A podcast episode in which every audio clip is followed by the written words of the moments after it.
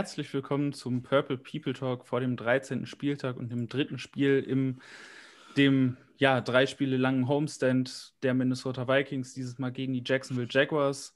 Mein Name ist Jonas Stärk und an meiner Seite äh, sind diese Woche Jan Abel und Christoph Giernert. Erstmal Hallo in die Runde. Guten Abend. Skoll. Und ja, bevor wir aufs Spiel blicken, blicken wir erstmal auf einen Division-Rivalen, der äh, am Ende der letzten Woche eine Nachricht rausgehauen hat, die deren Fans, glaube ich, seit zwei Jahren erwartet haben. Ähm, und die wahrscheinlich auf nicht so freudige Ohren beim Rest der Division gestoßen sind, eben auch bei uns. Die Detroit Lions haben sich nach einer ja erneut ernüchternden Saison bisher von ihrem Head Coach Matt Patricia und in einem Atemzug dann auch gleich von äh, General Manager Bob Quinn getrennt. Wie seht ihr die Moves? Ähm, sind zum einen sinnvoll für euch und äh, ja, wie habt ihr es generell gesehen? Ja, sinnvoll natürlich, weil was einfach was, was die an Output hatten, für das, dass sie eigentlich einen relativ talentierten Kader haben und der eigentlich nur vom Coaching zurückgehalten wurde, äh, war längst überfällig. Also Patricia hatte überhaupt keinen Ansatzpunkt, irgendwie produktiv zu sein mit diesem Kader und ich weiß nicht, warum er überhaupt so lange an dem äh, festgehalten hat. GM wiederum, also zumindest im Roster-Building fand ich, hat er einen halbwegs ordentlichen Job gemacht. Da sind talentierte Spieler dabei, da sind junge Spieler dabei, da sind ein paar ordentliche Draft-Picks dabei. Aber wir hatten es auch schon äh, in der Diskussion mal ein paar Episoden früher. Wenn der Head Coach geht, fällt halt meistens auch äh, der Kopf vom GM gleich mit und die zwei hat es dann eben gleichzeitig erwischt, was nicht unbedingt überraschend war. Ja, also ich finde den Move eigentlich eher äh, schlecht, zumindest aus Vikings Sicht. Äh, ich hätte, glaube ich, ähm, lieber noch weiter ein bisschen Patricia und äh, Quinn in der Division gesehen. Äh, Jonas hat es ja vor der Saison auch immer schon gesagt und ich habe ihm eigentlich immer zugestimmt. Ähm, das ist kein schlechtes Team. Es war einfach nur wirklich echt mies gecoacht. Und äh, ja, da ist immer noch viel Potenzial an Spielern da. Also ein Golladay, Stafford, das sind schon Granaten in der Offense. Äh, und in der Defense Okuda, ja, hat er nicht den Output gehabt, den man hatte, aber da sind gute Einzelspieler bei, nur der Coach hat es halt geschafft, die PS nie auf die Straße zu bringen oder nur mal vielleicht in Ausnahmesituationen. Und ähm, mein Wunschszenario als Ersatz wäre vielleicht Adam Gaze, wenn er bei den Jets rausgeworfen wird. Äh, aber die Division wird eher wahrscheinlich noch schwieriger werden als, als einfacher in den nächsten Jahren. Ähm, wenn man da dann ein vernünftiges äh, Tandem an Head Coach und Coachin zu, äh, holen kann. Und ich sage mal, von den etablierteren Teams äh, ist das sicherlich die mitspannendste Adresse, weil man dann auch am meisten bewirken kann und trotzdem auch einen sehr guten ja, Kadergrundstock hat, an dem man arbeiten kann. Ja, also ähm, dass, wenn Patricia fliegt, auch äh, Quinn fliegt, das war abzu abzusehen. Vor allem, weil die halt beide eben für dieses Konzept, diesen Patriots Way, äh, wie man das ja immer wieder pro propagiert hat, äh, gestanden haben. Und deswegen war eigentlich von vornherein klar, dass die beiden Doppelpacks sind, auch wenn ihr natürlich richtig gesagt habt. Also, also das Roster, was Quinn äh, dahingestellt hat, war jetzt nicht so schlecht. Es war ein Roster, mit dem man bei halbwegs äh, normalem, bei halbwegs kompetenten Coaching durchaus mitspielen kann, um die Playoffs mitspielen kann. Ich weiß nicht, ob man um die Division hätte spielen können. Dafür ist Green Bay dieses Jahr einfach sehr, sehr stark. Aber ähm, für den Kampf um die Playoffs hätte es eigentlich allemal reichen müssen mit diesem Kader, besonders da eben die Bears nach wie vor es nicht zusammenkriegen, da die Vikings eben schon auch zu kämpfen haben und ja, dass die, dass die Lions jetzt eigentlich wahrscheinlich nicht mal um den siebten Playoff-Spot kämpfen müssen, wenn da jetzt nicht der totale Turnaround kommt.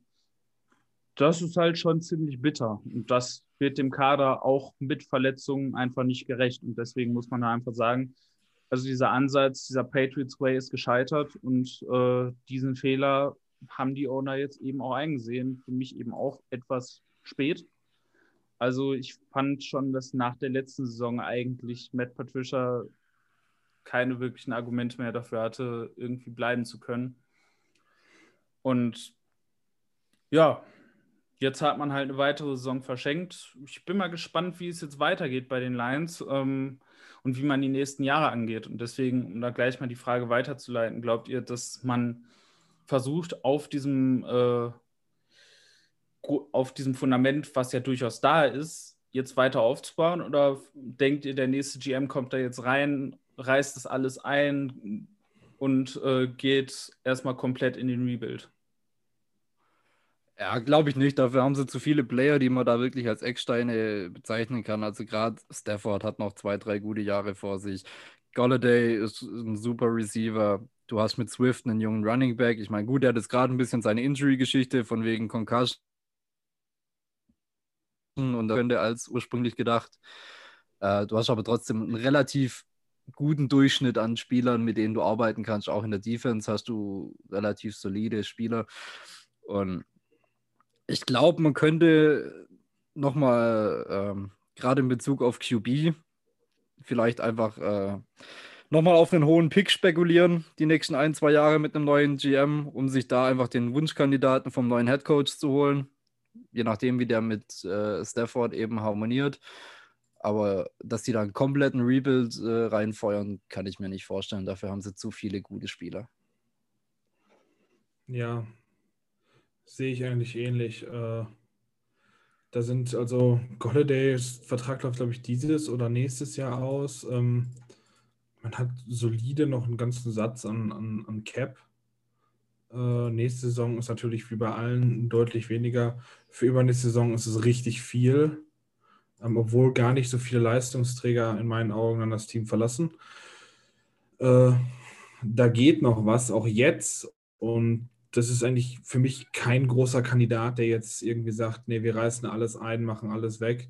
Aber man weiß ja nie, wie irgendwelche Owner denken. Vielleicht wird dann noch gesagt, ja, wir wollen den kompletten Rebuild reinhauen und wir verscherbeln alles, was uns da ist und holen uns massiv Picks. Also haben ja schon mehrere Teams getan. Äh, gegen einen spielen wir jetzt am Wochenende, die sich auch nochmal Picks gesichert haben. Ähm, ja, also ich bin mir da ziemlich unsicher. Ich würde es nicht tun, aber ich kann mir vorstellen, dass die Ford Family, die ja als eigentlicher Owner direkt dahinter steht, äh, dann sagt, wir wollen jetzt mal das Ding dann komplett rumreißen wie viele Teams das gemacht haben und dann mal eine Saison oder so tanken. Ich bin mal wirklich gespannt, wie der Ansatz da ist. Also ähm, je nachdem, was man für einen Headcoach holt. Äh, ich kann mir schon wieder vorstellen, und es wird ja schon äh, auch wieder Gerüchten genannt, dass man einen defensiven Headcoach holt. In dem Fall glaube ich, dass man an äh, Stafford festhalten würde.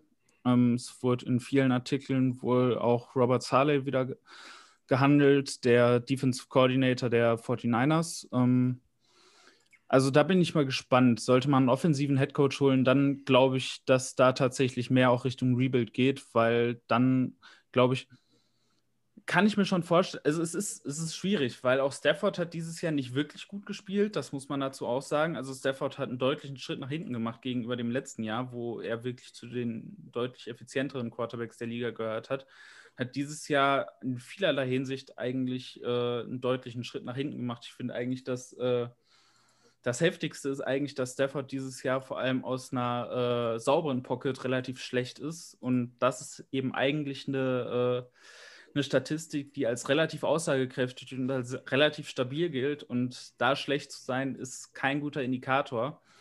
Ähm, deswegen, also ich kann mir schon vorstellen, wenn ein neuer Headcoach äh, kommt, der äh, der offenslastig denkt, dass der dann auch sagt, Leute, wenn wir jetzt hier einen Top 10 Pick haben oder Top 6, Top 7, irgendwo da und ähm, dann hast du da einen, äh, einen Zach Wilson an Bord, du hast eventuell einen, äh, einen Trey Lance äh, auf dem Board. Da könnte man natürlich eben sehen, dass man Stafford eventuell noch ein Jahr spielen lässt und dann Trey Lance ranführt.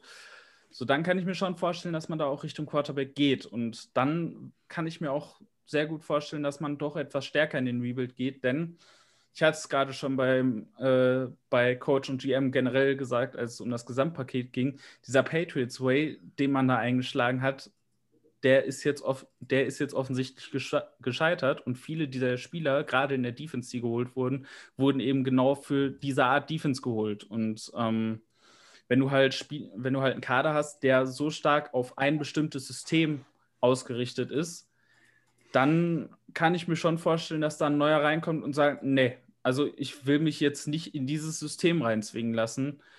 Ähm, und dafür brauche ich einfach neue Spieler. Und dann kann ich mir vorstellen, dass da der Umbruch durchaus etwas radikaler ausfällt. Ähm, und ja, besonders wenn man Golladay nicht halten kann, äh, dann glaube ich, dann gehen dir halt auch langsam die offensiven Waffen aus. Ich meine, Marvin Jones ist auch Free Agent. Das heißt, das Top-Duo eigentlich auf Wide Receiver äh, würde da potenziell rausfallen. Golladay musst du eigentlich verlängern. Aber ja, im Endeffekt wird es dann eben darauf ankommen, was äh, will der neue Head Coach, was will der neue GM.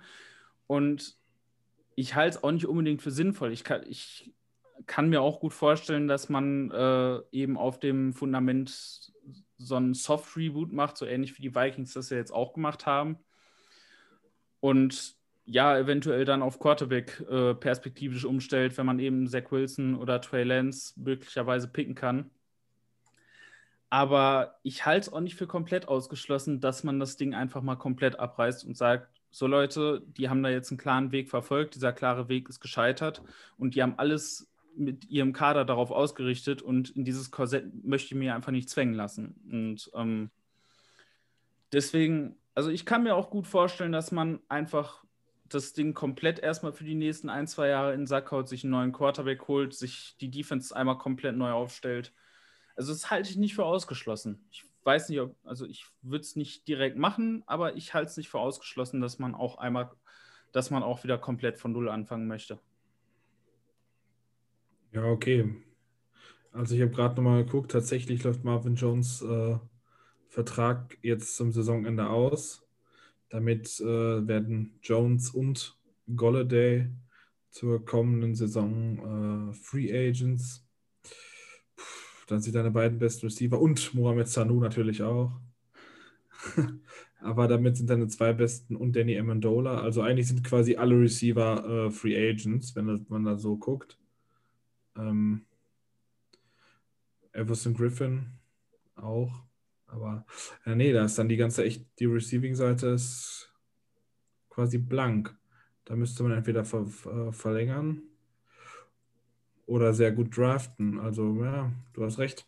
Wenn da jetzt tatsächlich so ein College Head Coach Kandidat kommt oder einer von den äh, Offensive Coordinatoren, die diese Saison überzeugen, wie beispielsweise Joe Brady.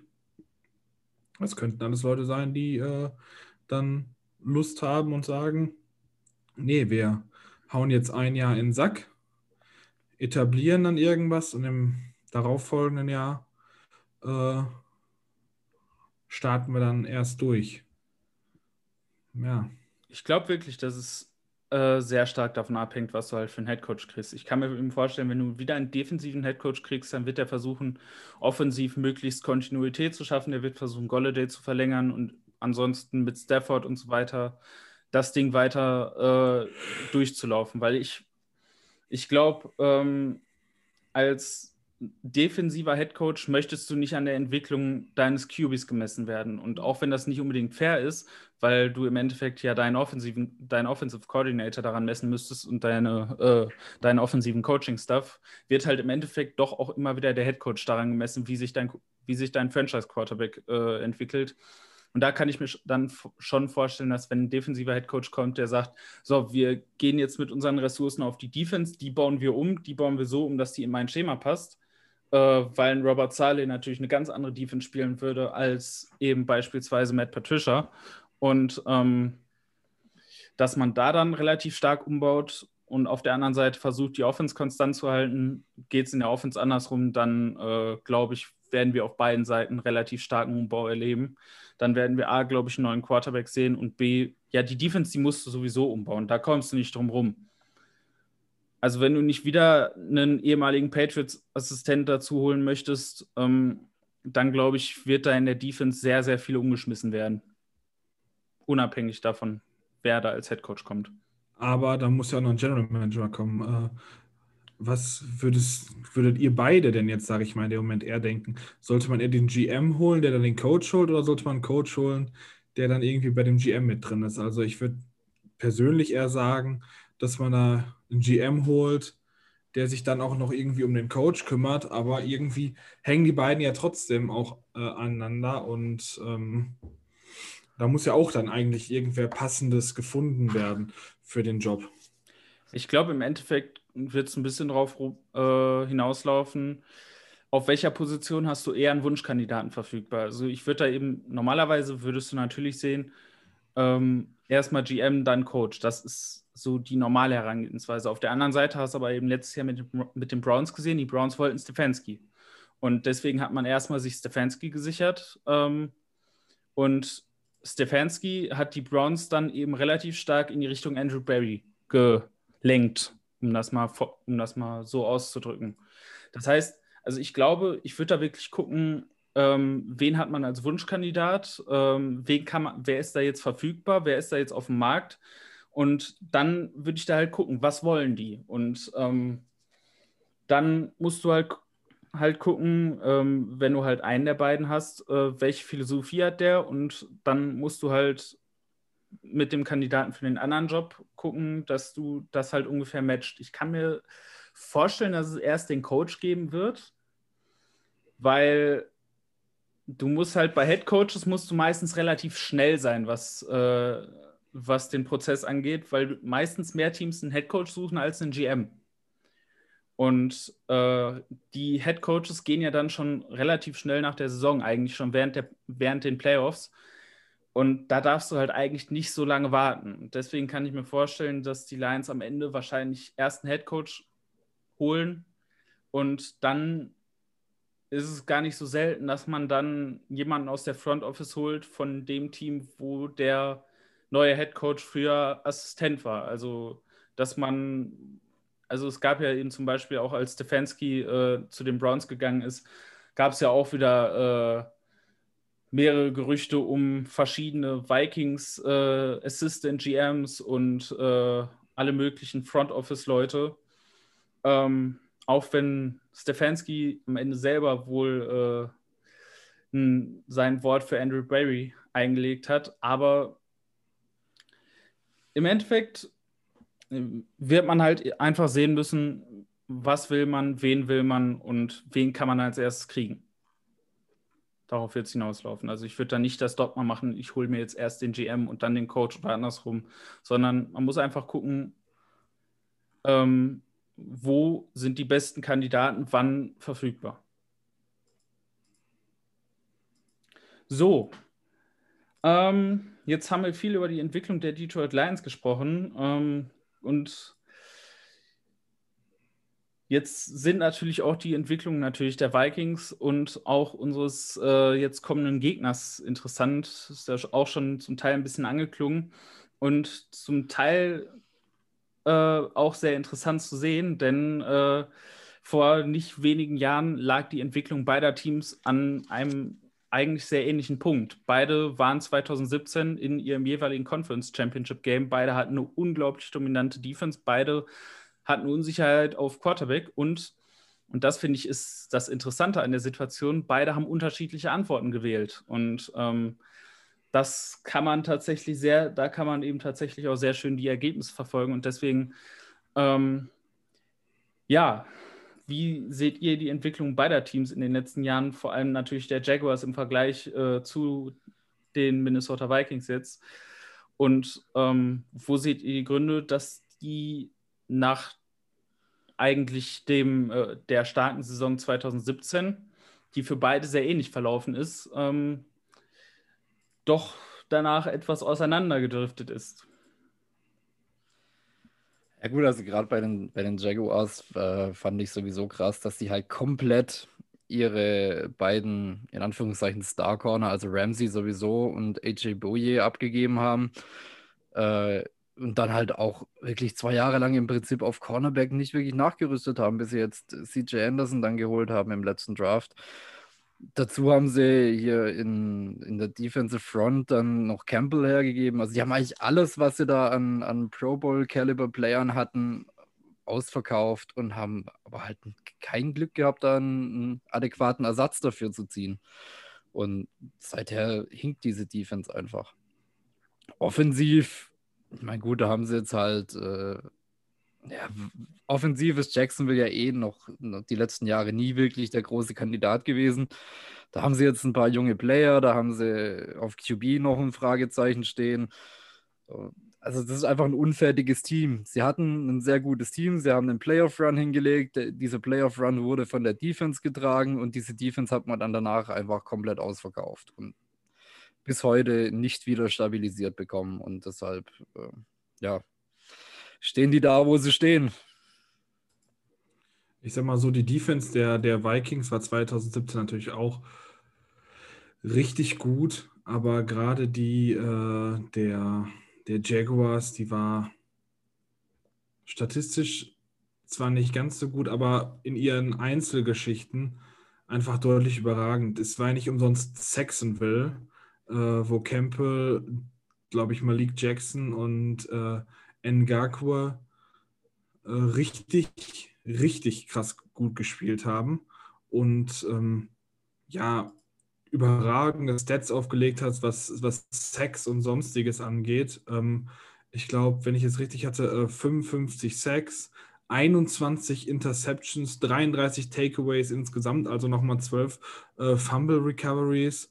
Ähm, das war schon historisch gut. Und gerade Sacks, Interceptions oder Takeaways sind Sachen, die lassen sich normalerweise auch gar nicht äh, so, so stark wiederholen. Während die Vikings Defense in den anderen Grundlagen zu der Zeit auch immer sehr gut war und auch dann die zwei Jahre darauf, auch wenn da dann Schwächen waren und man nicht mehr das 2017er Niveau erreicht hat. Aber das sind halt so ganz spezielle Punkte. Ja, und wir reden ja immer darüber, dass Pressures Sachen sind, die lassen sich wieder ein bisschen mehr replizieren und nicht Sex. Und auch Interceptions, das ist eine sehr volatile Zahl, die immer mal rauf und runter geht von einzelnen Spielern. Und das war einfach überragend in dem Jahr und das war eigentlich klar, dass man das danach nicht mehr tragen konnte. Dazu war Bortles zu dem Zeitpunkt schon eine Schwachstelle und ähm, man hat ihn verlängert. Wer weiß warum. Also ich verstehe es nicht. Ja, da hätte ich lieber Keenum behalten, als Bortles zu haben. Aber wer bin ich in dem Moment schon? Ähm, und auch die Drafts waren in den Jahren darauf weniger solide, würde ich mal sagen. Ich meine, mit Minshew hat man eher auf eine gewisse Art und Weise einen Stil gehabt, aber Josh Allen war auch ganz gut letztes Jahr, aber insgesamt äh, waren, da, waren da wenig wirklich gute Spieler dabei. Und ähm, auch sonst so Entscheidungen zu treffen, wie dann, ja, hm, wir geben Geld für Bortles aus, dann probiert man es ein Jahr 2018. Das war dann wirklich nicht so gut, um dann im Jahr darauf Nick Foles einen Riesenvertrag reinzustopfen. Äh, ist halt eine Reihe an Fehlentscheidungen gewesen, die da getroffen wurden. Ähm, das Team macht ja auch an sich keinen guten Eindruck vom, vom General Management oder generell von der, vom Ownership aus. Äh, andauernd irgendwelche Gerüchte über einen möglichen Umzug nach Europa, nach London, weil Sadiq Khan da sehr, äh, sehr da dran ist der Owner. Und ähm, an sich kommen immer wieder irgendwelche Berichte, dass die Spieler auch alle weg wollen, weil das wohl kein guter Umgang, keine gute Atmosphäre ist um das Team herum. Denn ich glaube, fast irgendwie 40 Prozent aller Probleme, die die, äh, die die Union, also die Gewerkschaft der Spieler mit irgendwelchen Teams hat, sind äh, aus Jacksonville gemeldet. Also die Spieler wollen da auch weg und haben ja auch ihren Abgang von da forciert. Das ist jetzt Ngaku, der zu uns gekommen ist, oder letztes Jahr Ramsey, der dann zu den, ähm, der dann nach L, äh, LA getradet wurde. Ja, die Spieler wollten dort weg und waren auch nicht bereit für irgendwelche Sachen dort zu verlängern. Und dann, ja, dann muss man sich halt nicht wundern, wenn die Leistungsträger gehen. Äh, und halt dieser Erfolg auf einer brillanten Saison mit einer wirklich außergewöhnlichen, nicht wiederholbaren Leistung äh, fußt. Ja, also ich sag mal, äh, im Draft haben die auch vorher nicht sonderlich gut ausgesehen, haben viele Top 5, Top 10 Picks gehabt, äh, haben im Endeffekt relativ wenig daraus gemacht, bis man dann irgendwann äh, Jalen Ramsey gedraftet hat, was dann eben endlich mal eine vernünftige Entscheidung äh, in den äh, Top 5 war. Aber im Endeffekt hat man auch 2017 schon wieder angefangen, sich so ein bisschen das eigene Grab zu schaufeln. Es wird ja 2017, werden ja immer die Bears ganz gerne für äh, Trubisky statt Watson und Mahomes kritisiert. Äh, ganz ehrlich, ich finde, die Jacksonville Jaguars verdienen da eigentlich viel mehr Kritik, weil die Jacksonville Jaguars waren an vier, hatten Blake Bortles, der aus einer ziemlich miesen Saison kam, äh, aus einer ziemlich miesen 2016er Saison Du hast die Chance, du hast äh, Mahomes und Watson auf dem Board und du nimmst Running Back Leonard Fournette. Und das ist die ultimativ mieseste Entscheidung gewesen, die man an diesem Punkt treffen konnte. Und ähm, das, auch wenn die Saison danach erstmal gut gelaufen ist, äh, das war eigentlich schon so, ja, wer weiß, wo Jacksonville heute wäre, wenn man in dem Moment schlau genug gewesen wäre, einen Quarterback zu nehmen. Oder um, einen ähm. der besseren Running Backs, die noch in dem Draft waren. Ich meine, wer ging danach? McCaffrey, Cook, Mixon, Camara, Hunt. Wäre genauso alle doof. eigentlich besser. Ja, aber wäre trotzdem genauso doof. Ist ja, ja. ein Running Back. Du nimmst keinen Running Back an vier. Vor allem nicht, wenn du einen Quarterback brauchst. Aber dann auch noch den, den, den, äh, den schlechtesten prinzipiell aus den ersten sieben in diesem Draft zu nehmen, der echt so mega Running Back Heavy war, ist natürlich nochmal das Sahnehäubchen da oben drauf. Ja, klar, aber da finde ich, da bin ich wieder an dem Punkt, wo ich auch den, äh, was ich auch damals über den Trubisky-Pick gesagt habe, ähm, da hast du wieder die Glaskugel. Und Fournette war das äh, eigentlich ja einstimmige Running Back One Prospect. Also da haben sie alle falsch gelegen. Dafür würde ich heute, das finde ich, das finde ich immer schwierig, da äh, den Leuten den Vorwurf zu machen. Aber halt die Entscheidung, einen Running Back zu nehmen, wenn du einen Quarterback brauchst und an Nummer 4 bist und mehr und eigentlich außer Trubisky alle Quarterbacks noch an Bord hast. Das ist die Entscheidung, die halt einfach nicht geht. So, und jetzt kommen wir an dem Punkt, was ich, was ich ja schon ein bisschen angeteased hatte, und ich weiß, dass es jetzt einige Vikings-Fans triggern wird. Ähm, aber du hast Teams, die sehr ähnlich aufgebaut sind. Du hast eine starke Defense und auch wenn äh, die Jaguars Defense in sehr volatilen Dingen besser war. Du hast es schon angesprochen, 33 Turnover waren die meisten in der Saison. Das lässt sich, da ist immer Regression, wenn du sehr viele Turnover hast. Ähm, dazu eben auch noch die unglaubliche Nummer an Sex. Die Vikings Defense war da anders aufgebaut, aber auch im Jahr darauf war die Jacksonville Def Defense immer noch gut. Sie war nicht mehr so gut, aber sie war immer noch gut. Genauso wie das eigentlich bei den meisten sehr guten Defenses äh, der Fall ist, dass, dass du es nicht ganz halten kannst, aber wenn du das Talent hast, dann ist die Defense halt trotzdem immer noch okay. Die Jaguars haben nur halt die Fehleinschätzung gemacht, die eigentlich viele Fans von den Vikings wollten. Sie haben einen Quarterback, der getragen wurde von einem äh, von einer guten Offense, die es ihm sehr, sehr leicht gemacht hat, mit Playmakern, zu der Zeit ja noch einem Allen Robinson, der in dem Jahr äh, auch gehen musste, unter anderem wegen dem Geld, was man für Black Bottles ausgegeben hat. Ähm, und man hat Black Bottles auf Grundlage dieser Saison verlängert. So nach dem Motto, let's see. Also gucken wir uns das noch mal ein, zwei Jahre an, beziehungsweise vielleicht sogar noch länger, denn Black Bottles hat einen Vertrag für drei Jahre 54 Millionen bekommen. 18 Millionen im Jahr, das ist übrigens exakt die Nummer, die Case Keenum in Denver bekommen hat. Das heißt, auch aus Vikings Sicht wäre das der Price Tag gewesen, für den man aus Vikings Sicht Case Keenum hätte holen müssen.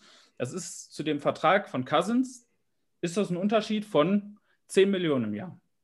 Mit 10 Millionen im Jahr machst du im Cap eigentlich relativ wenig und auch da immer das Narrativ, äh, der Cousins-Vertrag hätte den Cap kaputt gemacht. Der Salary Cap der äh, Jacksonville Jaguars war in den letzten Jahren ähnlich kaputt. Warum? Weil dieses Roster sehr ähnlich gebaut war, weil du auch sehr viele sehr teure defensive Starter hattest und ähm, eben generell viele teure Veterans. Und wenn du viele teure Veterans hast, dann hast du relativ wenig Cap Space. Und das haben die Vikings und die Jaguars in den letzten Jahren gemerkt. Und da macht der Quarterback-Vertrag insgesamt relativ wenig aus.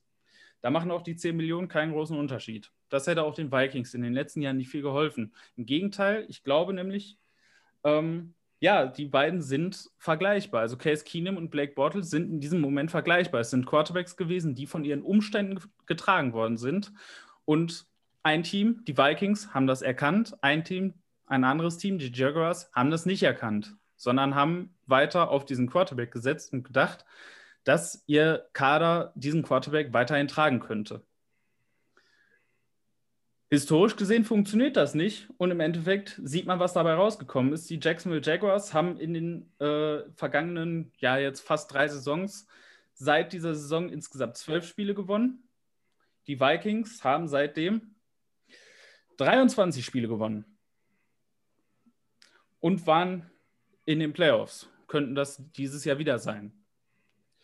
Und bei allem, wo man jetzt sagt, oh, Playoffs, aber nicht Super Bowl, ich weiß, dass es auch wieder viele sagen, oh, da heizt wieder nicht zum großen Wurf und da macht man, sorry, ähm, man sieht, wo das Tanking hinführt, nämlich genau zu dem, was du besprochen hast. Und das liegt, glaube ich, eben nicht nur an der Kultur, sondern das liegt daran, dass dieses Team nicht kompetitiv war.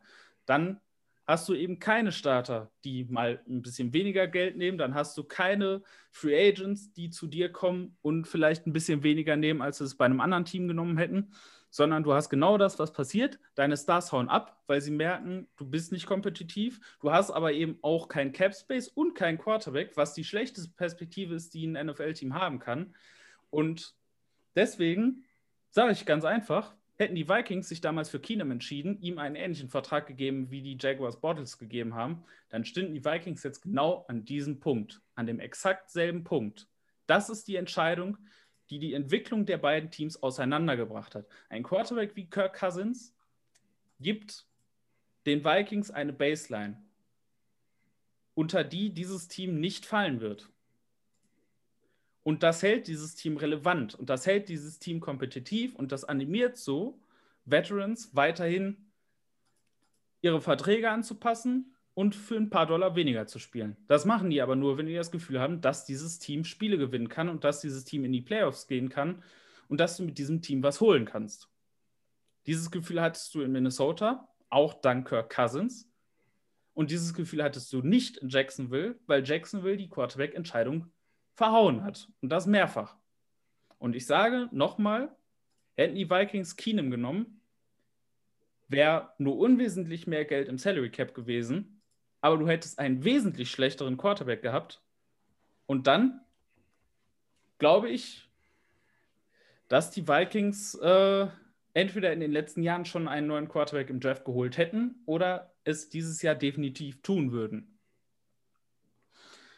Und im Endeffekt, ob so schlimm, weiß ich nicht, aber man wäre ähnlich.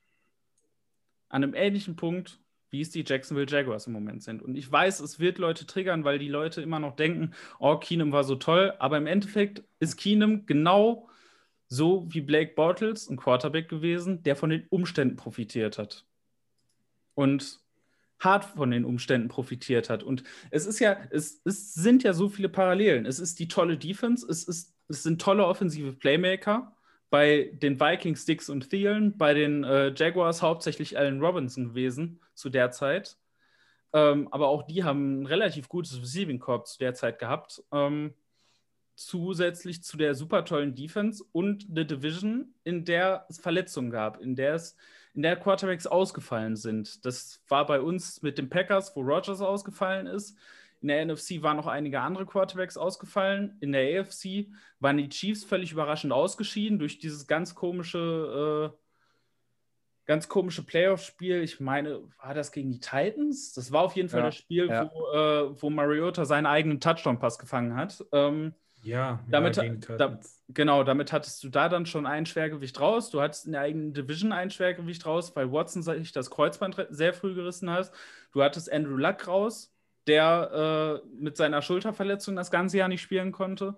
Und davon hat halt eben auch Jacksonville profitiert. Und deswegen waren es im Endeffekt, so weh das auch aus, aus unserer Sicht getan hat im Nachhinein, waren es zwei Teams, die aufgrund perfekter Umstände statt, äh, trotz keinem guten Quarterback in der Lage waren, in die Conference Championship einzuziehen und im Endeffekt hatten beide danach eine Entscheidung auf Quarterback zu treffen. Die Vikings haben es richtig gemacht, die Jaguars nicht. Und deswegen stehen die Vikings im Moment an einem ganz anderen Platz als die Jaguars. Deswegen sind die Vikings im Moment immer noch relevant und die Jaguars nicht. Ich freue mich, auf, freu mich auf die Kommentarspalte, sobald äh, diese Episode veröffentlicht wird. Das wird sehr unterhaltsam. Ah. Aber es ist ja wahr, die Jaguars sind aktuell halt eines der schlechtesten Teams der NFL. Die sind von, von den Win-Loss-Stat das zweitmieseste Team der Liga. Ja, natürlich ist es wahr. Ich, unterschreibe das sofort. Wenn Jonas das in Schriftform aufsetzt, ich setze meine Unterschrift drunter. So gibt es keine Diskussion drüber, aber es wird trotzdem eine sehr unterhaltsame Kommentarspalte sein. Ja, ich kann dazu vielleicht eine Anekdote sagen. Ich war letztes Jahr in London zu den London Games. Ähm, da Jacksonville gegen Texans und äh, habe mich da auch mit Leuten aus Jacksonville unterhalten. Und ja, selbst die sind mit dieser ganzen Klamotte auch total unzufrieden gewesen. Ähm, wollten dann auch Minshu nicht mehr, nachdem er da nicht so ein gutes Spiel hatte. Wollten dann Foles wiedersehen, der gerade wieder fit war. Äh, da ist auch alles einfach total hin und her gerissen bei der ganzen Geschichte. Und Foles ist ja aber dieselbe Story nochmal neu ja. angepinselt, so nur da auch wieder ein Backup, der reinkam, von einem guten Umfeld profitiert hat. Und gut, ich meine, bei ihm ging es dann halt noch extremer, weil er dann wirklich diesen Super Bowl geholt hat in dem er da von diesem Team getragen wurde. Ja, aber mit guten Receivern und einer Elite-O-Line plus einer äh, richtig starken Defense, die. Richtig. Also. Und aber auch da haben die Jacksonville Jaguars dann wieder komplett ins Klo gegriffen und haben sich wieder von so einem Blake Bortles 2.0 halt verarschen lassen und sich das Geld aus der Tasche ziehen lassen. Und also wenn du, wenn du zweimal denselben Fehler hintereinander machst, dann verdienst du auch nichts anderes. Ja, ja. deswegen ist der GM gefeuert. So ja. einfach ist die ja. Geschichte. Das Vielleicht war, holen die ja noch Case Keenum. Das war, im End, ich meine, im Endeffekt, du hast es ja auch bei Case Keenum gesehen, der hat ja auch äh, seinen Vertrag gekriegt, der, äh, der ja äh, genauso dotiert war wie der von Black Bortles. Im Endeffekt äh, nur mit einem Jahr weniger. Aber auch der hat ja nur ein Jahr gespielt auf diesem Vertrag, ist auch da entlassen worden. Das heißt, auch die Entscheidung hat das Team eigentlich sofort bereut. Ähm, hat sich dann im Jahr danach ja auch nicht wirklich durchsetzen können und ähm, dieses Jahr spielt er hinter Baker Mayfield, der jetzt bisher auch keine Bäume ausreißt, obwohl, und das, und da sitzt er hinter Baker, obwohl der Head Coach sein Quarterback-Coach aus der 2017er Saison ist. Ähm, ja, es, es, sollte, glaube ich, vielen Leuten viel sagen, ähm, wie es mit Case Keenum nach diesem Jahr weitergegangen ist. Und da zählt mir dann auch nicht die Ausrede, oh, die anderen Teams, die waren ja alle schlecht äh, zu denen er jetzt gegangen ist. Und deswegen hatte er, hatte er nicht die Voraussetzungen. Er hätte auch in Minnesota nicht mehr die Voraussetzungen gehabt, die er 2017 hatte. Das ist, das ist ja immer der Denkfehler. Das wird ja immer, ist, die Leute glauben ja immer, dass die äh, Voraussetzungen hier genau gleich gewesen wären. Nochmal, es hätte für den Salary Cap sehr wenig Unterschied gemacht, ähm, ob Case Keenum oder Kirk Cousins drin gewesen wären. Das sind 10 Millionen. Ja, das klingt jetzt erstmal nach viel, aber da holst du einen durchschnittlichen Free Agent für. Also das macht dir nicht viel. Da hättest du auch, da hättest du auch nicht viel mehr Leute hier bei uns gehalten. Auch nicht, nicht viele, die hier noch einen Unterschied machen würden. Ich meine, wen haben die Vikings verloren, der einen Unterschied machen würde jetzt noch? Ähm, 2017er Saison oder? Ja. Also ganz, ähm, also Dix, klar, aber das war ja, das war ja weniger eine finanzielle Geschichte. Und ähm, ich glaube nicht, dass der mit Keenum hier deutlich glücklicher geworden wäre in den, in den vergangenen zwei Jahren, um das nee. mal vorsichtig zu. Äh, glaube ich auch nicht. Ich meine, ist es ja jetzt auch so. Ja. Er hat was 23 Yards mehr als letzte Saison, aber dafür jetzt schon 30 Targets mehr. Also er hat jetzt halt mehr Target Share, aber äh, dadurch auch nicht deutlich mehr Impact oder Yards oder Plays oder sonstiges. Ja, man muss ja auch mal sehen, also auch bei den Vikings ist die O-Line im Jahr danach schlechter geworden, was nicht mit dem Salary Cap zu tun hatte, mhm. sondern einfach mit äh, verschiedensten Problemen, die sich aufgetan haben, mit Verletzungen, mit, Fehlent mit personellen Fehlentscheidungen. Also O-Line schlechter geworden. Ähm, die Defense ist naturgemäß schlechter geworden. Damit musste man einfach rechnen. Die ist auch sofort schlechter geworden. Also ich war ja immer noch gut die letzten beiden Jahre, ist aber eben trotzdem, es ist eben trotzdem nach hinten gegangen. Und ähm, gleichzeitig hast du halt eben auch nicht das Glück gehabt in den letzten Jahren, dass dann wieder äh, ewig irgendwelche Starting Quarterbacks von Konkurrenten ausfallen, was ja eben auch 2017 dazugekommen ist. Und deswegen muss man eben einfach sagen, also die 2017er Saison in der Form, in der sie passiert ist, wäre für die Vikings nicht zu wiederholen gewesen. Auch nicht mit Case Keenum. Nee. Und gerade nicht mit Case Keenum. Yep. So. Ähm, aber von der Vergangenheit in die Gegenwart. Äh, das Duell zwischen den Jaguars und den Vikings steht jetzt äh, am kommenden Sonntag an und äh, man möchte es ja eigentlich aus Vikings Sicht eigentlich gar nicht sagen, aber es, äh, es ist doch eigentlich als Pflichtsieg zu nehmen. Die Voraussetzungen sind relativ klar. Die Jaguars haben nach dem Sieg, wie auch immer der passiert ist, in Woche 1 gegen die Indianapolis Colts, kein Spiel mehr gewonnen, haben jetzt zehn Spiele hintereinander verloren. Okay, da waren ein paar knappe dabei, aber im Endeffekt zeigt doch äh, der Pfeil sehr klar Richtung Nummer zwei Pick, wo es dann ja von aller Voraussicht nach für die Jaguars einen Quarterback geben wird. Bei den Vikings, ja, entgegengesetzte Entwicklung in den letzten Wochen schwach gestartet, jetzt vier aus den letzten fünf gewonnen, also die Richtung ist klar, zumal wenn die Vikings dieses Jahr noch irgendwas Richtung Playoffs melden wollen und mit nur einem Spielrückstand auf die Arizona Cardinals ist das noch absolut möglich, muss dieses Spiel zwingend gewonnen werden. Deswegen mal angefangen bei der Offense der Jacksonville Jaguars gegen unsere Defense. Wo seht ihr äh, die Gefahren für unsere Defense, die Stärken der Jaguars und auf der anderen Seite natürlich eben auch die Angriffspunkte unserer Defense auf dieser Offense? Ja gut, also die Gefahr heißt, hat einen Namen, die heißt James Robinson, Nummer 3 Rusher dieses Jahr bisher. Äh, undrafted Free Agent, der aber halt eine komplette Show abliefert. Der Typ ist ein verdammt solider Running Back und macht einfach eine verdammt gute Saison. Ist aber halt gleichzeitig auch so eine der wenigen wirklich gefährlichen Offensivwaffen, die die Jacksonville Jaguars aktuell da anführen, gerade mit der Quarterback-Situation, die sie haben. Und äh, also den Run stoppen muss defensiv unsere Priorität Nummer eins sein. Äh, was aber halt schwierig wird, weil unsere Run-Defense dieses ganze Jahr über noch nicht, äh, noch keinen Fuß auf den Boden bekommt und wir gerade durch die Mitte halt immer wieder geschlagen werden. Und da bin ich sehr gespannt drauf, was da passieren wird. Auf der anderen Seite, ähm, ich meine, Receiver-technisch sieht Jacksonville gar nicht so schlecht aus. Sie haben Chark wieder zurück, der wieder fit ist. Sie haben Cole, also es sind schon, sind schon zwei, drei ganz gute Kerle dabei.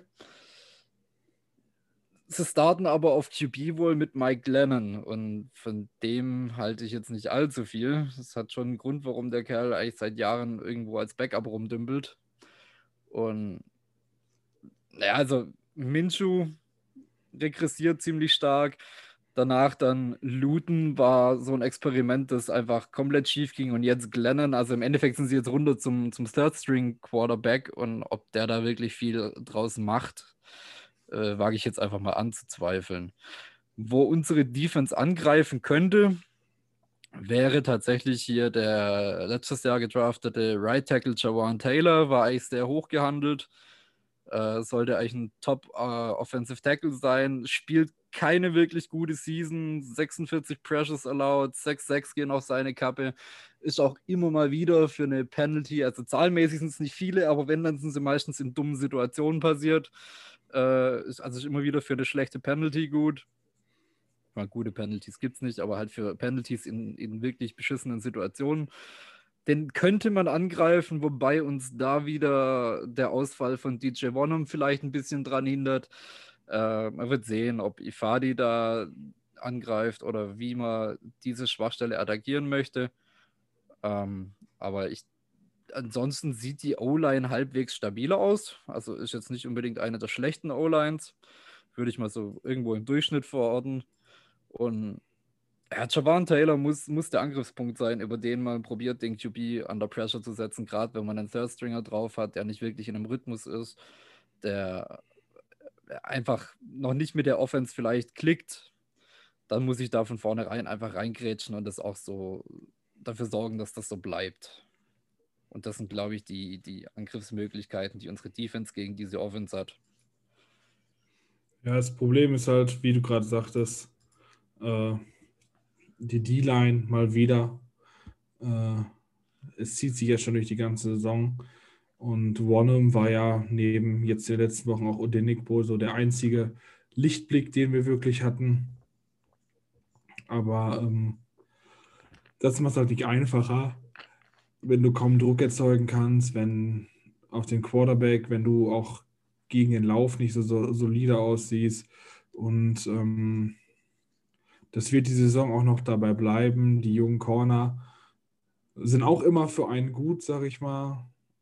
Äh, denn ja, auch wenn die sich wieder ein bisschen verbessert gezeigt haben letzte Woche, äh, ist es immer noch die Rookie-Saison für viele oder eine der ersten Saisons für andere. Und da wird man halt sehen müssen, was daraus noch wird.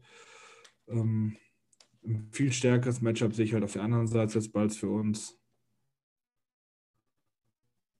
Und ähm, ja, ich hoffe trotzdem, dass, dass Sim sich da was einfallen lässt und dass gerade Glennon äh, das zeigt, was man von Mike Glennon erwarten kann, und zwar nicht viel.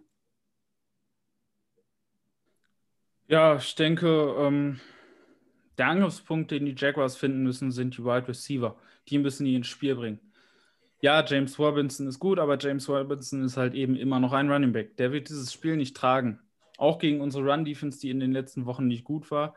Aber im Endeffekt, du hast es gegen die Panthers gesehen, irgendwann musst du mit deinem Passing-Game funktionieren. Und das, ja, dazu musst du die Receiver irgendwie reinkriegen. Ähm, die Receiver-Gruppe ist jetzt nicht die, ich sag mal, ähm, wie soll ich das jetzt am besten ausdrücken, die von den Namen her prominenteste, aber trotzdem eine sehr junge, sehr spannende, talentierte Gruppe.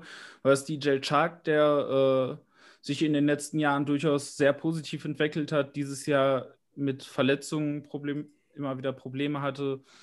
Du hast einen Lavisca Chenot, der dieses Jahr als Rookie reingekommen ist, der ein, ja, ein sehr cooles offensives Spielzeug ist, um es mal äh, so zu formulieren, aber halt eben über so Gadget-Rollen doch deutlich hinausgeht. Also das war ja, das war ja vor der Saison von manchen befürchtet worden, dass das so ein so ein neuer Cordero Patterson wird. Aber man muss sagen, neben dem, was er halt kann, mit den Dingen, die halt eben Cordero Patterson auch gemacht hat, mit diesen ganzen Gadget-Geschichten, äh, daneben hat er halt auch eine standardmäßige gute Receiver-Production, die bei Patterson halt immer gefehlt hat. Und äh, da muss man wirklich sagen, Hut ab, vor allem wenn man eben diese Quarterback-Situation einfach mal bedenkt das ist natürlich für die Receiver nicht einfach. Äh, die O-Line ist verletzungsgeschwächt, vor allem eben dadurch, dass äh, Andrew Norwell raus ist. Äh, ja, mit äh, Linda einen sehr, sehr starken Center.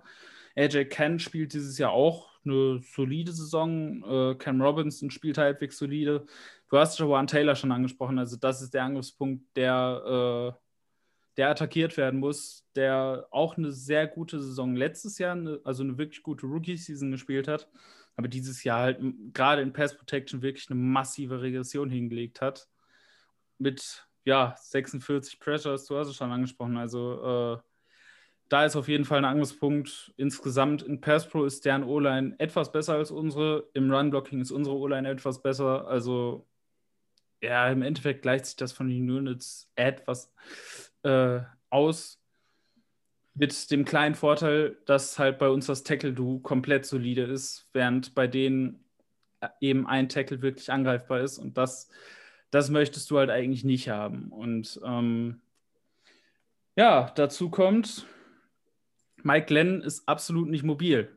Das heißt, selbst in den Jahren, in denen er gestartet ist, ist er nie über 50 Rushing Yards auf die Season gekommen. Und also er, ist die Statue überhaupt ähm, ist, ich sag mal, ein sehr, sehr schlechter Game, Man Game Manager eigentlich.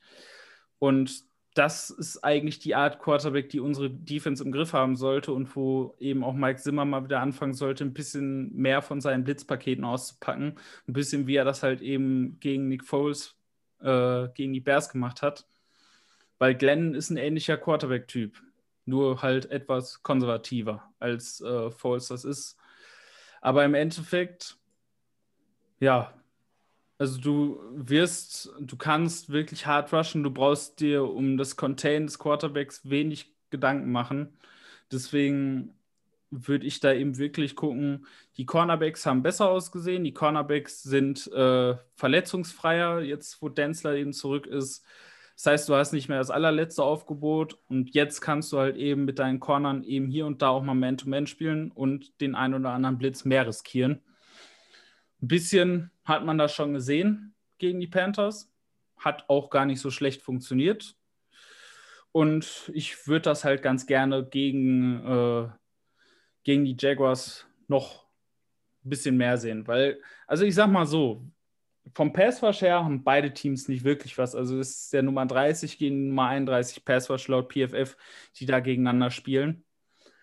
Und die Vikings müssen irgendwie gucken, dass sie da Druck drauf kriegen. Wenn Glenn unter Druck steht, dann sehe ich es schwierig für Jacksonville, den Ball konstant zu bewegen. Aber du musst halt eben diesen Druck drauf kriegen und mit One um raus, ihr habt schon angesprochen, sehe ich das einfach nicht mit unserem Foreman Rush. Der reicht halt einfach nicht, sondern da würde ich eben wirklich gucken, vor allem mit Eric Wilson viel zu blitzen, vielleicht auch mal mit Troy Dye, vielleicht auch mal Nickel Blitzes oder so zu spielen, Harry ins, in den Pass Rush mit einzubinden. Also da kreativ werden, über den Blitz Druck bringen, dann sollte dieses Matchup für unsere Defense ordentlich aussehen. Und ja, ich sage mal, auf der anderen Seite des Balles darf es in diesem Matchup eigentlich überhaupt keine Fehler geben um das mal vorsichtig zu formulieren. Wie seht ihr das Matchup zwischen der unserer Offense und der Defense der Jacksonville Jaguars? Ja, ich meine, also wenn man sich das anguckt, die Jacksonville Defense ist, glaube ich, Nummer 29 oder 30 overall. Jeweils Nummer 29, glaube ich, in Run, äh, Run Defense und Pass Defense. Also die sind wirklich schlecht. Und wir haben einen, in Anführungszeichen, MVP-Kandidat Running Back, der teilweise der Nummer zwei, also im Endeffekt ist ein Battle der Running Backs diese Woche. Nummer zwei gegen Nummer drei. Ich bin gespannt, ob Devin Cook wieder ein, ein gutes Game rausreißt, wie man es die letzten Wochen von ihm gewohnt war, mit zwei Down-Games gegen Carolina und Chicago mal ausgenommen. Äh, Passing Attack, also ich meine, die Cornerbacks von Jacksonville also CJ Henderson fällt raus, ging noch auf Injured Reserve, hat auch schon keine gute Season gespielt. Dieses Cornerback-Core äh, wird angeführt von Trey Herndon. Trey Herndon hat einen Coverage Grade von 41,0 und einen Overall Grade von 45,1, was eine Katastrophe ist. Das sieht in äh, sehbaren Zahlen am Wochenende so aus. 70 Prozent aller Pässe in seine Richtung gingen an den Mann, also wurden gefangen, 70% Completion, 14 Yards per Catch äh, zugelassen und ein Passer-Rating von 127. Also, wenn du noch schlechter spielst, dann stehst du eigentlich nicht mehr auf dem Feld. Also, und das ist der beste von den drei Cornern, die Jacksonville am Wochenende haben wird. Also da muss mit unseren Receivern, vor allem da wir auch Dylan wieder zurückbekommen, eigentlich ein Feuerwerk drin sein. Und auf der anderen Seite sollten wir auch gegen diese Run-Defense, also Nummer 29 gegen den Run, dann sobald wir die Führung haben, die auch relativ gut verwalten können und da ein sicheres Game draus machen können. Also alles andere wäre eigentlich eine Bankrotterklärung an sowohl unseren Coaching-Staff als auch wirklich dann irgendwann an den Stolz unserer Player, wenn sie da irgendwas anbrennen lassen. Ja, absolut. Also und dann auch noch äh, zu Hause Cleveland. Äh kehrt ja wohl wieder zurück ins Team. Also der hat mich ja diese Saison doch überrascht, äh, dass er jetzt schon so gut spielt und danach als Right Guard. Ähm, wie gesagt, sehr für mich überraschend. Ich hoffe, dass wir mit vielleicht Cleveland und äh, Brad Jones spielen können und dann eigentlich sogar eine echt solide O-Line stellen sollten. Äh, und wie gesagt, also Thielen und äh, unser Super Rookie Justin Jefferson, die alleine sollten durch die Luft äh, eigentlich das Spiel regeln. Also wenn man das echt versaut, dann, dann weiß ich auch nicht weiter. Also da muss ja auf jeden Fall, müsste da Jacksonville völlig über sich hinauswachsen und wir müssten es eigentlich wirklich brutal in die Tonne kloppen. Ähm, und das kann ich mir auf jeden Fall vorstellen, weil wir die Minnesota Vikings sind. Aber ja, also wenn einer das schafft, dann wir. Aber ähm, eigentlich muss man das gewinnen. Und von den ausstehenden Spielen ist es auch wahrscheinlich am ehesten das, was man gewinnen muss. Und das ist ein bisschen das, was mir gerade äh, auch vielleicht ein bisschen Angst macht. Aber wie gesagt, allein äh, Jefferson und Thielen sollten das äh, mit, vergleichbarer, mit vergleichbarer Leichtigkeit äh, regeln können dieses Jahr oder in diesem Spiel, weil auch einfach nicht die Qualität da ist in dem Moment auf Seiten der äh, Jacksonville Jaguars.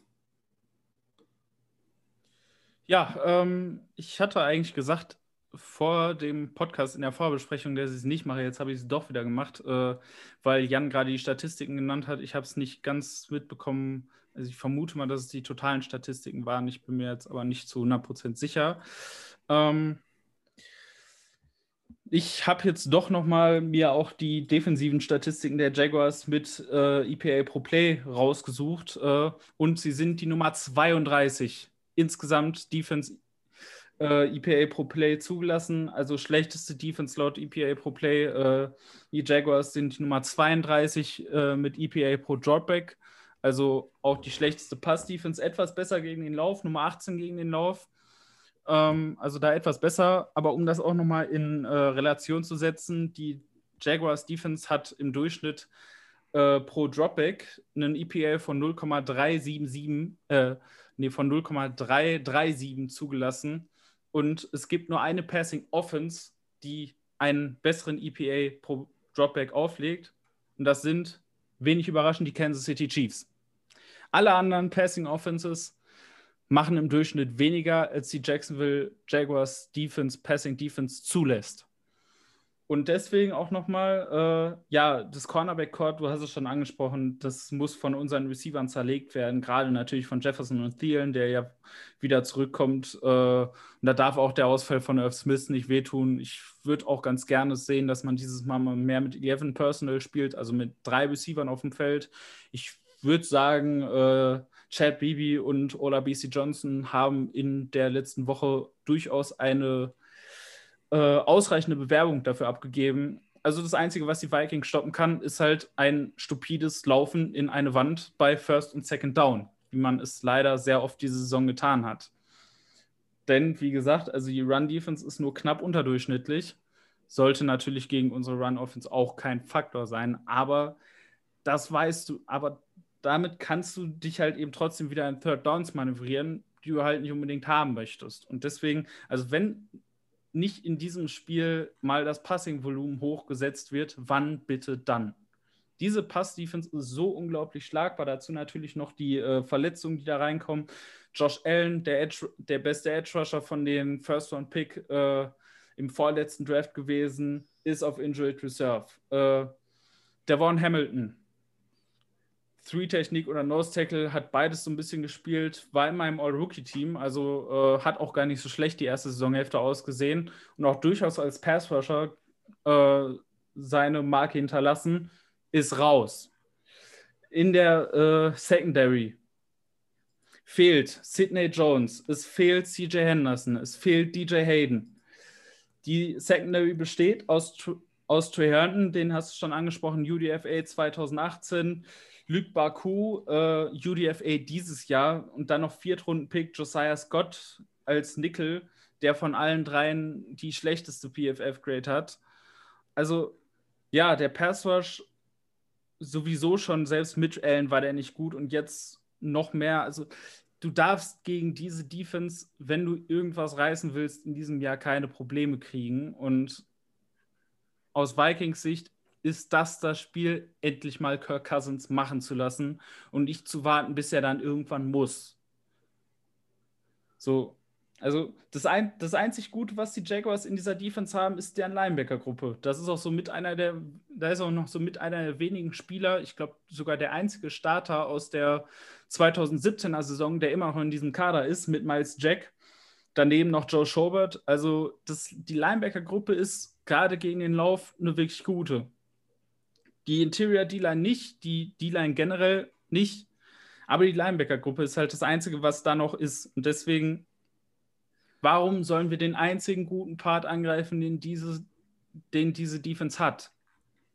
Und deswegen viel Play-Action, viel Passspiel. Dann sollte man diese Defense relativ problemlos auseinandernehmen, zumal auch äh, schematisch eigentlich das sehr gut passt. Die Jaguars spielen sehr, sehr, sehr gerne äh, Cover One und haben große Probleme dieses Jahr gegen vertikale Routen, gegen Go-Routes und mit unserem vertikalen Play-Action-Spiel nochmal, wenn nicht in diesem Spiel, wann dann? Ja, vor allem, wenn du halt im, im QB, also wenn dein QB halt wirklich Zeit hat. Ich meine, gut, es wäre natürlich typisch, dass hier Clavon Jason seinen Rookie-Start, seinen ersten Start in der NFL macht und natürlich uns direkt in die Parade fährt. So, das wäre so ein typisches Vikings-Fuck-up, dass wir dann irgendwie einen Rookie in seinem ersten Game überhaupt ausrasten lassen. Aber an sich, da, da dürfte kein Pressure auf Cousins sein oder minimal und dann muss er das nutzen und, und wird er nutzen, behaupte ich jetzt einfach, weil wenn man sich die letzten Games von Kirk anguckt, die waren so dermaßen stark und abgebrüht und überhaupt klatsch einfach, was man immer wieder hört, dass er das nicht wäre. Und da hat er jedem seiner, seiner Zweifler einfach mal eine Schelle verpasst, die letzten Games. Das, das muss laufen und das wird laufen. Also diese Pass-Offense muss das Game kurz richten und das wird so. Ja, das wird laufen. Das würde ich sagen, ist eine starke Voraussage. Und wenn wir bei Voraussagen sind, fangen wir doch mal mit den Tipps an für dieses Spiel. Jan. Ähm, ich bin sehr optimistisch, was bisher immer ein schlechtes Zeichen war. Ich hoffe, einer von euch tippt gegen uns. Ähm, 31-14 Vikings. Okay, 31-14. Wow, das ist sehr optimistisch. Ähm, bei 31 gebe ich mit, gehe ich mit. Das hätte ich auch gesagt für uns. Aber ich hätte doch gesagt, dass wir äh, auch 21 Punkte zulassen werden. So, äh, ich habe schon letztens gesagt, wenn ich jetzt Van dann, wir haben diese Saison eine ganz miese Bilanz, wenn einer von, wenn wir alle auf das gleiche Team gepick, äh, getippt haben. Aber auch diesmal, wenn ich jetzt Van dann wenn das schief geht, dann haben sie es auch nicht verdient, dass es besser wird. Dementsprechend 35 zu 24 für die Minnesota Vikings. Wir halten an dieser Stelle fest, wenn wir verlieren, ist es Jonas Schuld. Ihr hättet ja auch alle dagegen tippen können. Du hattest aber die letzte Chance und hast sie versäumt. Ihr wisst aber, dass ich, äh, dass ich grundsätzlich nie aus abergläubischen Gründen tippe, sondern immer mit meinem Kopf und meinem analytischen Denken. Versuche nicht auf uns zu schieben. Du hast es getan, du bist schuld. So, ähm, bevor es jetzt mit den Schuldzuweisungen weitergeht, gehen wir doch gleich mal in die Bold Predictions. Auch da, Jan, fang doch mal wieder an. So, Gehen wir mal richtig bold und ich sag. Ach, irgendwie gehe ich immer richtig bold, ne? Ähm, Jefferson legt einen Hattrick hin. Drei Touchdowns. Ja. Drei Touchdowns von Jefferson. Ich hätte jetzt behauptet, äh, Thielen ist zurück. Ähm, und dann haben wir dieses Spiel zwei Receiver mit über 100 Yards und mindestens einem Touchdown bei uns. Das hatten wir, glaube ich, diese Saison noch gar nicht, wenn ich mich nicht irre. Und ja, das sollte. Boah, ich meine im äh, Titans-Spiel. Es kann sein, dass wir das im Titans-Spiel hatten. Oder nee, da hatte Thielen, glaube ich, relativ wenig Yards, wenn ich das richtig im Kopf habe. Aber ja. es, es, gab, es gab es, meine ich, ich meine, es gab zumindest ein 100-100-Spiel. Ich bin mir aber nicht zu 100% sicher, ob da auch ein Touchdown drin war. Kann auch sein, Texans waren das, glaube ich, aber da hat Jefferson, glaube ich, keinen Touchdown gehabt. Ja. Ja, aber, ich. Ich sage trotzdem, beide 100 und beide äh, mindestens einen Touchdown. Ähm, ich habe auch überlegt, offensiv zu gehen, aber weil ich halt die Befürchtung habe, gerade aufgrund der Pressekonferenz von Kubiak, dass wir doch wieder relativ viel laufen, wage ich halt irgendwie keine Volumen-Voraussagen äh, für unsere Offense, weil ich halt wieder befürchte, dass das Volumen wieder an die falschen Leute geht. Ähm, deswegen, und ich hatte diese Bold Prediction schon mal, aber ich glaube, es muss jetzt langsam einfach mal kommen. Einer unserer beiden Rookie-Cornerbacks fängt eine Interception. Also entweder Denzler oder äh, Gladney. Einer der beiden macht es dieses Mal. Waren schon mehrfach knapp dran. Dieses Mal passiert's.